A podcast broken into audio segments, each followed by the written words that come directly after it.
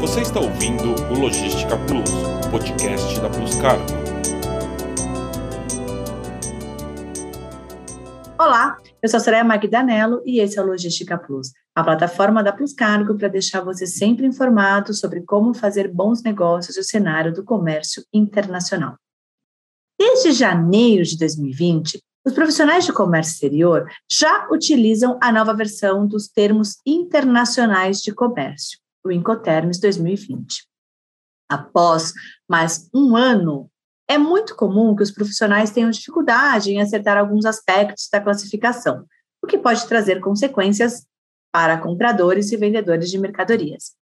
Para tirar todas as dúvidas sobre o tema, hoje eu vou receber o Maurício Welsh, diretor comercial da Windlog, um grande conhecedor sobre o assunto, figurinha carimbada aqui do nosso Logística Plus.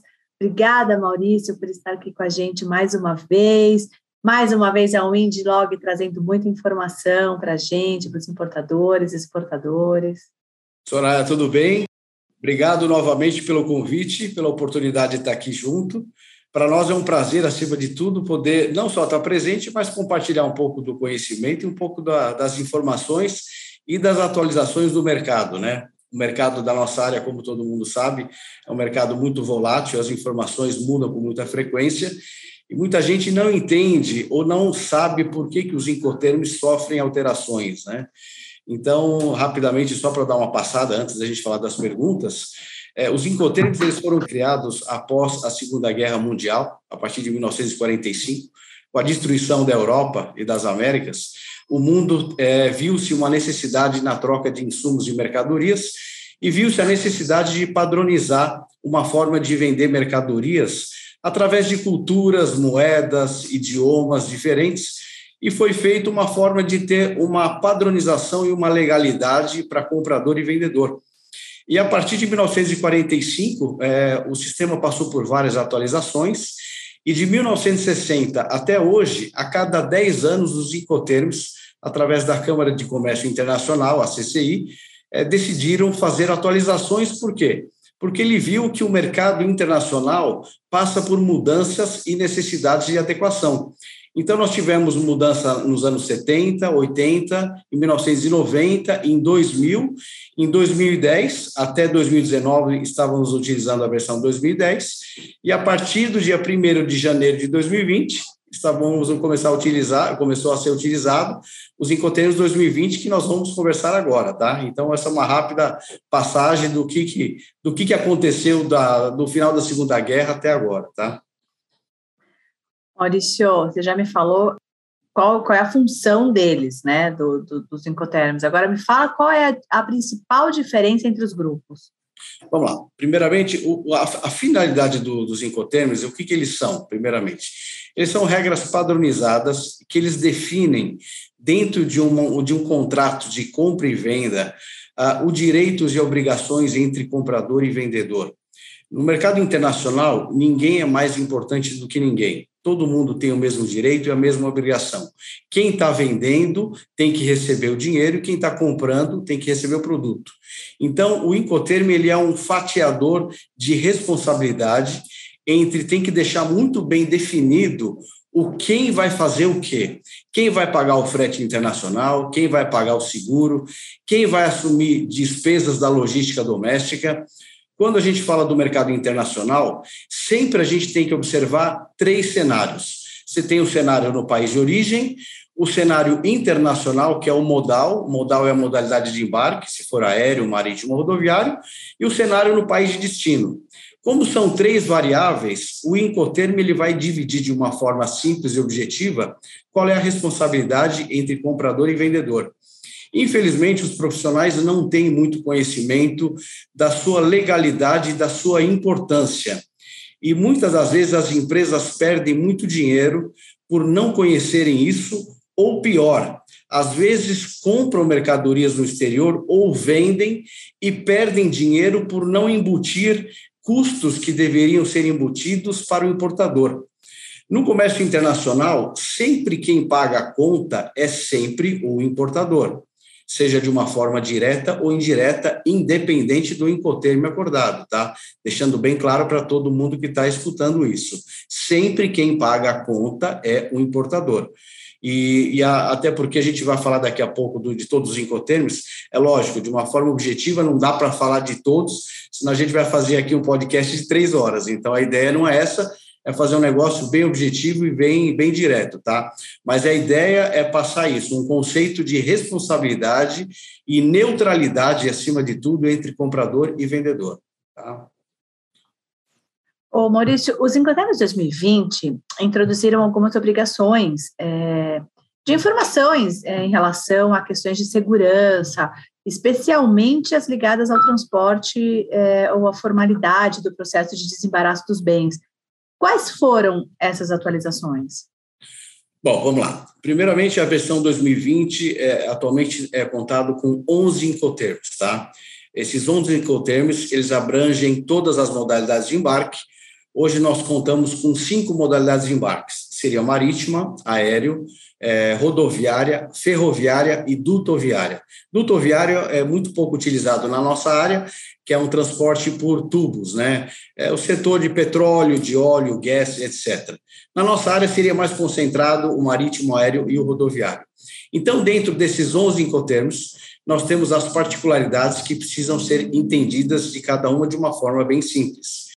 Primeiro que o seguro internacional, ao contrário do que muitos pensam, ele é obrigatório no comércio internacional.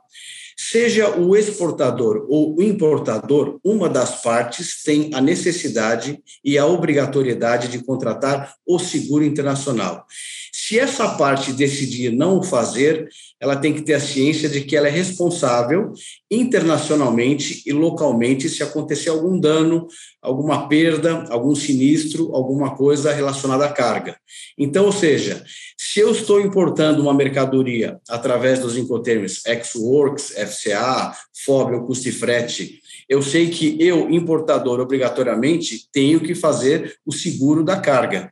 Se a carga for roubada, sinistrada, independente se ela está vindo de avião ou de navio, eu não posso facultar ao transportador contratado qualquer tipo de responsabilidade se eu não fiz o seguro da carga. Então, o seguro internacional, ele é um ponto que ele existe no mercado internacional, tá? Seja uma parte ou a outra, tem que ser contratado o seguro.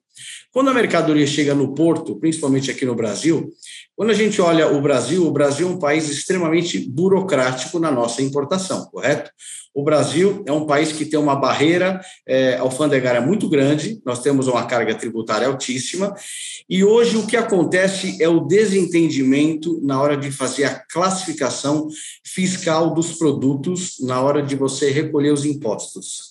Então, nós, como importadores, nós somos prestadores de serviço, mas nós damos assessoria para as empresas que estão importando. Como que essas empresas vão enquadrar os produtos corretamente na hora de pagar os impostos? Todo mundo deve conhecer o NCM, né? Toda mercadoria aqui no Brasil tem um NCM, nomenclatura comercial de mercadoria, e esse NCM é composto por quantos números? Por oito números, correto? Esses oito números, para muita gente não sabe, são oito números formados por quatro números iniciais, que é o capítulo do produto, e os outros quatro números é a composição técnica do produto ou particularidades finais do produto, como detalhes técnicos, etc. Se a empresa está importando um determinado produto, ela não sabe, num primeiro momento, qual classificação fiscal ela tem que utilizar, correto? Então, como que ela obtém essa informação? O exportador lá fora, independente do país no qual ela está comprando, ele vai fornecer o HS, o Harmonize Code que ele utiliza lá fora. Esse Harmonize Code geralmente é composto por oito números ou dez números. Alguns países utilizam dez números. Então, quando o exportador lá fora informa para o importador no Brasil esse número, que é o HS, ele nos envia e nós vamos fazer o quê? A correlação. O que, que é a correlação? Nós vamos pegar esse número e verificar, junto do nosso tarifário, quais são os impostos e a aplicabilidade dentro da lei brasileira. Às vezes, a classificação que o exportador passou lá fora, Às vezes aquele número, aqueles oito números, não tem o número integralmente no Brasil. Os quatro primeiros números estão ok, mas os outros quatro números não estão batendo. O que, que a gente tem que fazer? A correlação. O que, que é a correlação? Eu tenho que pegar os dados técnicos do produto, olhar no tarifário e ver dentro da classificação qual é a composição técnica que condiz com aquela classificação. Dentro disso, eu vou ter o NCM final para poder fazer o enquadramento da mercadoria. O que muitas das vezes acontece aqui no Brasil, que a fiscalização atua com, com, com frequência, é desenquadrar mercadorias que não condizem com o NCM apresentado. Eu vou dar um exemplo. Eu estou aqui com um copo de água, é, tem um NCM de copo de água, eu declaro um NCM de uma xícara. Não é uma xícara, é um copo de água. Então, grosseiramente, é isso que acontece. A empresa declara um NCM que não condiz com o produto apresentado. Tem empresas que apresentam isso por desconhecimento ou empresas que fazem isso para pagar menos imposto. Só que se a fiscalização ela autua, ela vai aplicar penalidades para a empresa e vai fazer a empresa enquadrar na classificação correta. Então é isso que acontece, porque nós temos o quê? Um sistema burocrático na nossa aduana. Infelizmente é assim que funciona, tá? Mas, Maurício, é, você falou do HS e do NCM, né? E, e quando não dá, o que, que o que, que, acontece? O importador ele pode dizer para o exportador: olha, não, não, não é esse o código, eles entram em acordo, hum. ou o código de lá é, fica. É, vale por lá e o, da, o NCM aqui? Porque vai no BL, na verdade, né? Vamos lá, boa pergunta. É, lembra que eu falei que são oito números lá e oito números aqui os quatro primeiros números mundialmente com o mesmo produto. Então, vamos supor, eu tenho um aparelho celular, tá? Eu tenho um aparelho celular, ele está me dizendo a frequência, a capacidade de memória, etc. Os quatro primeiros números do capítulo me fala que ele é um aparelho celular. Os quatro outros números, ele vai me dizer as características técnicas do produto. Então, os quatro primeiros números lá fora, aqui vão ser os quatro primeiros números, que é aparelho celular. Você entendeu? Então, o capítulo é sempre o mesmo, não tem como errar. Globalmente, as classificações são as mesmas nos quatro primeiros números de capítulo.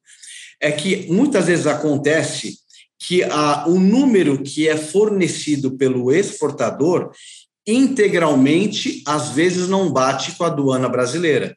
E aí, como é que nós fazemos? Quando o cliente nos fornece o um número, a gente verifica no tarifário e vê que aquele número não é condizente ou não existe. Quando eu falo número, é os quatro finais, tá? Não são os quatro iniciais, é os quatro complementares. Como é que a gente faz? A gente liga para o cliente, pede os dados técnicos do produto, vai no tarifário e vê dentro das opções disponíveis qual é, é a, a cláusula competente com aquela informação técnica para a gente poder enquadrar o produto. Então, eu sei que aqueles quatro números é o aparelho celular, eu sei que o cliente me passou informação técnica, eu vou tentar enquadrar com aquelas informações disponíveis no sistema. Então, eu não posso transferir o problema da nossa alfândega para o fornecedor lá fora. O exportador lá fora não tem participação alguma no nosso mercado. O mesmo que, se eu estou exportando, independente do Incoterm, tá? Deixando bem claro, os LCMs ou os Harmonize Code, isso não tem interferência alguma com o tipo de Incoterm que está sendo negociado entre uma compra e venda. Os NCMs ou os Harmonize Code é para fins de alfândegas, alfândega num país e alfândega em outro. Os Incoterms são acordos comerciais de responsabilidade entre comprador e vendedor. Quem paga o frete, quem paga o seguro, quem assume as despesas logísticas. Em nenhum momento ele fala de classificações fiscais, tá? Deixando bem claro o entendimento do formato na parte de obrigações entre alfândegas. Até porque, quanto mais difícil é o país, mais complexo é teu sistema alfandegário, né? Então, por isso que países de primeiro mundo, que nem Alemanha, é, que nem Estados Unidos, é, são países muito simples de, de, você liberar carga. Você chega com a carga de manhã, no final do dia você já consegue tirar da alfândega, por quê? Você tem um imposto único, você usa uma única classificação, então é muito simples você tirar carga. Aqui no Brasil, é, a, a, Receita muitas das vezes olha o contribuinte como alguém que está fazendo alguma coisa errada. Então, por isso que tem tanto critério analítico para ver se não tem alguma coisa errada dentro do que o importador está trazendo, tá? Então, é isso que acontece.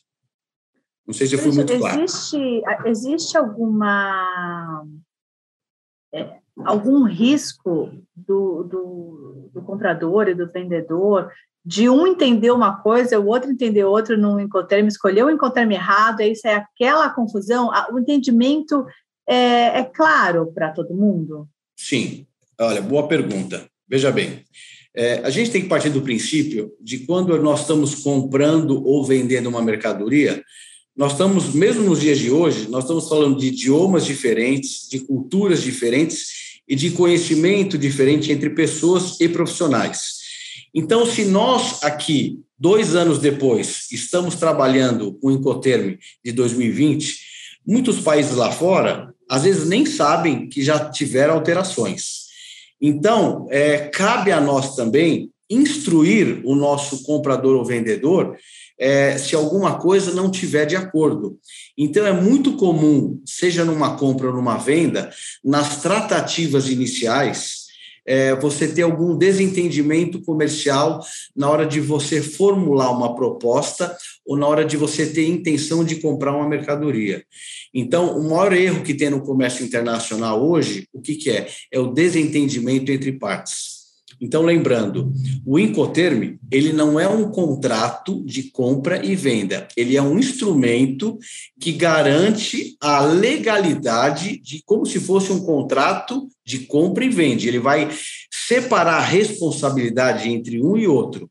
Como que dá para você agir numa legalidade? Primeiro que, quando você está comprando um produto, você são dois fatores. Você não sabe se a empresa lá fora ela tem o conhecimento pleno dos incoterms ou ela está agindo de má fé. Esse é um dos pontos. Porque a empresa, é, você não sabe, depende do país, depende do valor envolvido, se ela está agindo de má fé. E nós já vimos muito isso no mercado internacional. Acontece isso. Tem empresas que querem que crie algum problema para ela ter algum ganho, é, é, benefício. Acontece. Por exemplo, quando você faz importações da Ásia, da China principalmente, o chinês só quer pagamento à vista. Então você manda o dinheiro para ele e depois ele te manda a mercadoria. Ou seja, o risco é 100% seu. Por quê? Se ele mandar a mercadoria fora de especificação ou a quantidade não é correta, o risco é seu. Então, como que você faz para amarrar dentro do Incoterm é, uma segurança maior sua? Sua que eu digo, do comprador, né? Então, hoje tem que tomar muito cuidado, porque as empresas hoje elas perdem muito dinheiro por esse amadorismo. Por que amadorismo? As empresas elas têm uma necessidade de permanência no comércio exterior, de cada vez vender ou comprar mais, mas acima da expectativa entra o que? O amadorismo. E toda vez que entra o amadorismo, gera o quê? Uma perda financeira muito grande. E toda vez que você gera uma perda, a empresa se retrai e prefere comprar no mercado doméstico. E aí ela prefere é, não se aventurar, entre aspas, no mercado externo, a, a, comprar no mercado doméstico. É o que muitas das vezes a gente vê isso acontecer, por desconhecimento. Tá? Eu falo. Ah, desculpa, pode falar. Não, né? Alguns. É que você está falando, está falando sobre diferenças, né? Alguns incoterms saíram, né? Da, foram três, né? Que saíram é, nós tivemos aqui umas, umas mudanças, né? Nós tivemos é. uma homologação, é, o FCA, agora é, ele foi homologado, o FCA Fábrica, ele foi homologado, muita gente não sabe, muita gente mistura o X-Works do FCA Fábrica, muita gente não tem esse entendimento. Quando é, acontece isso, como é que resolve o embate? Porque alguém pode também usar o antigo? Não, veja não? bem. Não, Olha, não acontece. Vamos lá. Boa pergunta também.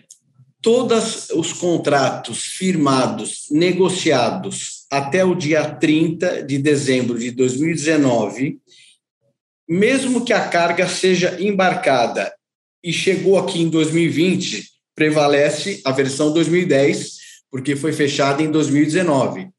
a partir de contratos, negociações é, firmados a partir do dia 1 de janeiro de 2020, prevalece a versão 2020, tá?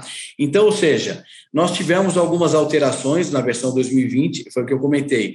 O Xworks agora tem três possibilidades de trabalho no Xworks, três possibilidades. O FCA agora foi é, homologado o FCA Fábrica, tá? Foi homologado. É, saiu o DAT e entrou o DPU, que é um novo Incoterm. Então, nós temos 11 Incoterms, né? E nós tivemos alguns ajustes no custo e frete e no FOB, mas foram coisas mínimas. Mas o importante, que eu sempre falo, dos Incoterms, não é você decorar, é você tentar entender. Porque quando você entende, é mais fácil de você argumentar. Argumentar seja com o prestador de serviço, seja com o cliente, seja com o fornecedor. Porque é muito difícil, quando um cliente nos contrata, ele acha que automaticamente nós somos responsáveis por tudo. E às vezes é, você pode ser responsável, mas a cadeia toda tem que trabalhar no mesmo tipo de informação e aceitabilidade, porque se alguém não tiver fazendo uma coisa de, de acordo, se der algum problema, ele não pode transferir para terceiros parte que era de sua responsabilidade. Então, isso acontece muito. Então, se você quiser, é, para nós falarmos aqui dos 11 incotermos, eu acho que não seria o ponto, vai demorar muito, porque teria que explicar muito, mas nós temos é, praticamente seis alterações é, dos Incoterms 2020 para os Incoterms 2010, tá? Então, são praticamente seis.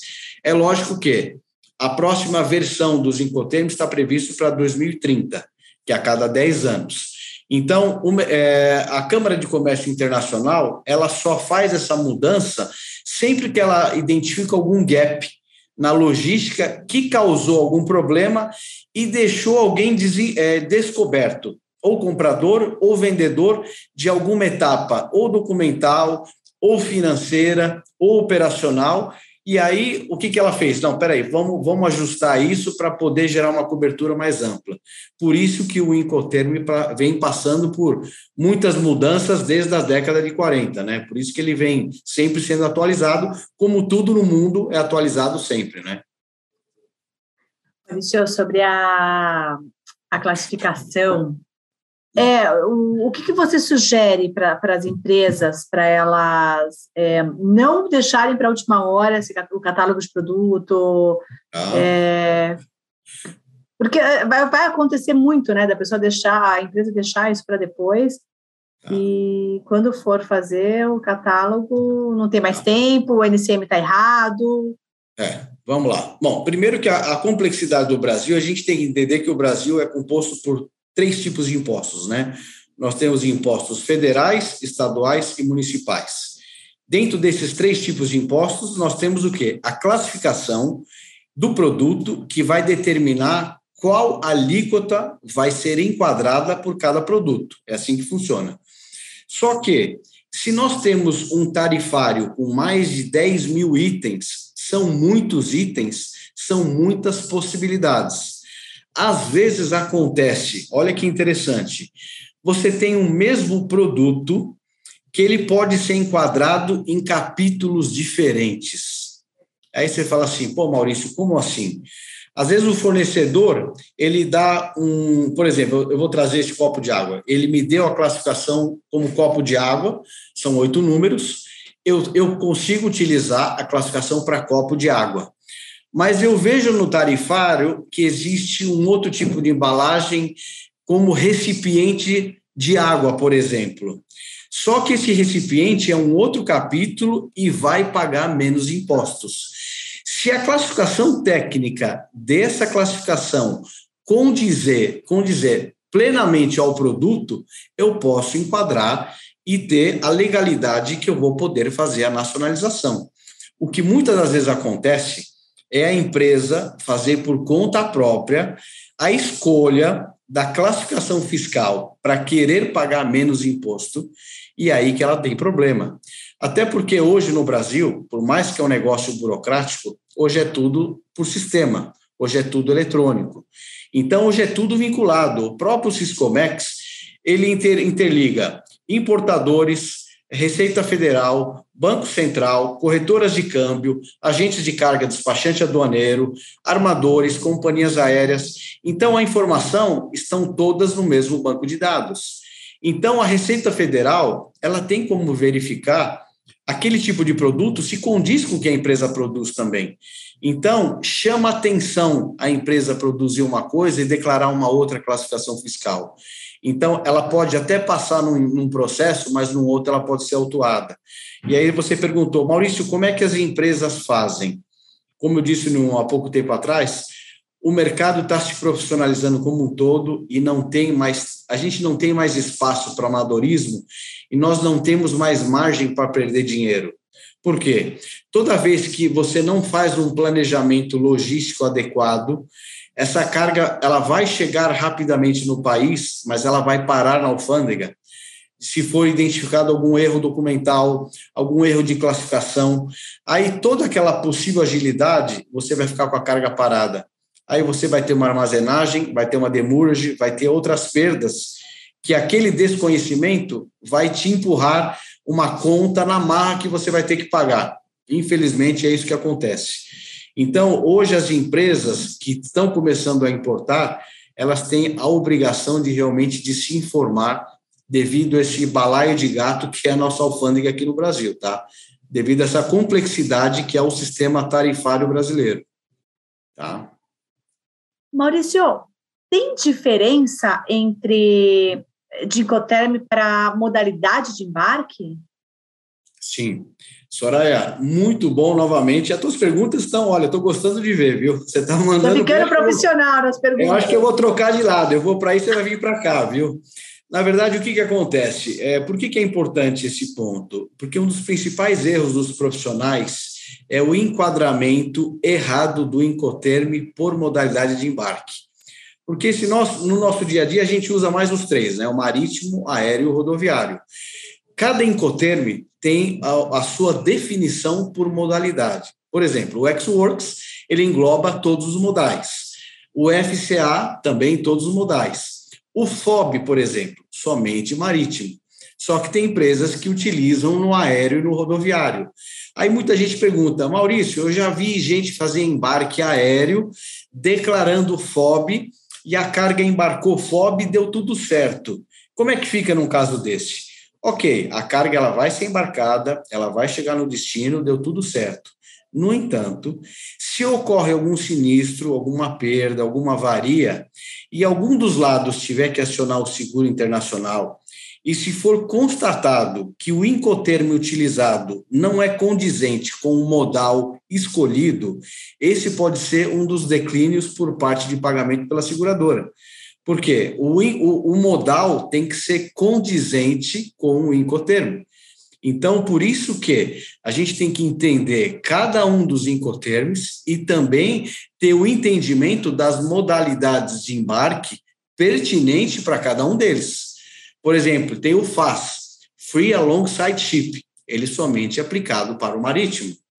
Os três últimos, que são os mais complexos, o DDP, o DPU e o, é, e o DAP, que são os mais complexos. Esses abrangem os três modais, marítimo, aéreo e rodoviário.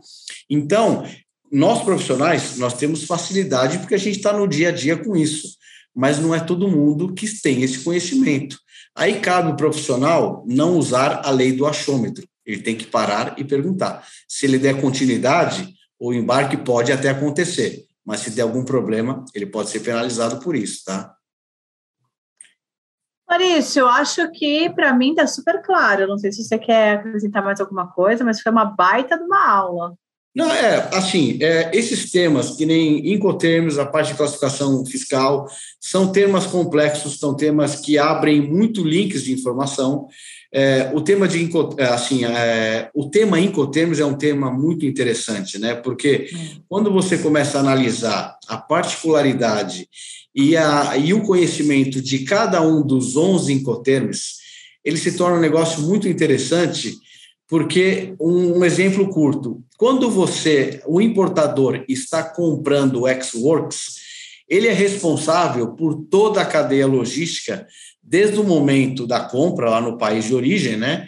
Então ele é responsável por toda a logística no país de origem, mais a contratação do frete internacional, seja aéreo, marítimo, seguro, mais toda a logística aqui no Brasil, etc.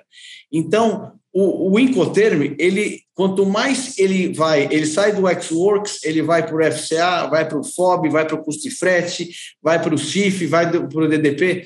Quanto mais o Incoterm ele vai avançando, mais ele vai transferindo a responsabilidade para o vendedor. Não é que o vendedor ele está sendo bonzinho, ele, ele está trabalhando mais para entregar a mercadoria num ponto acordado, mas todo esse custo logístico ele está embutindo na mercadoria. Então, quando eu falo que o importador sempre paga a conta, seja de uma forma direta ou indireta, é porque o Incoterm ele só determina quem vai fazer o que aonde.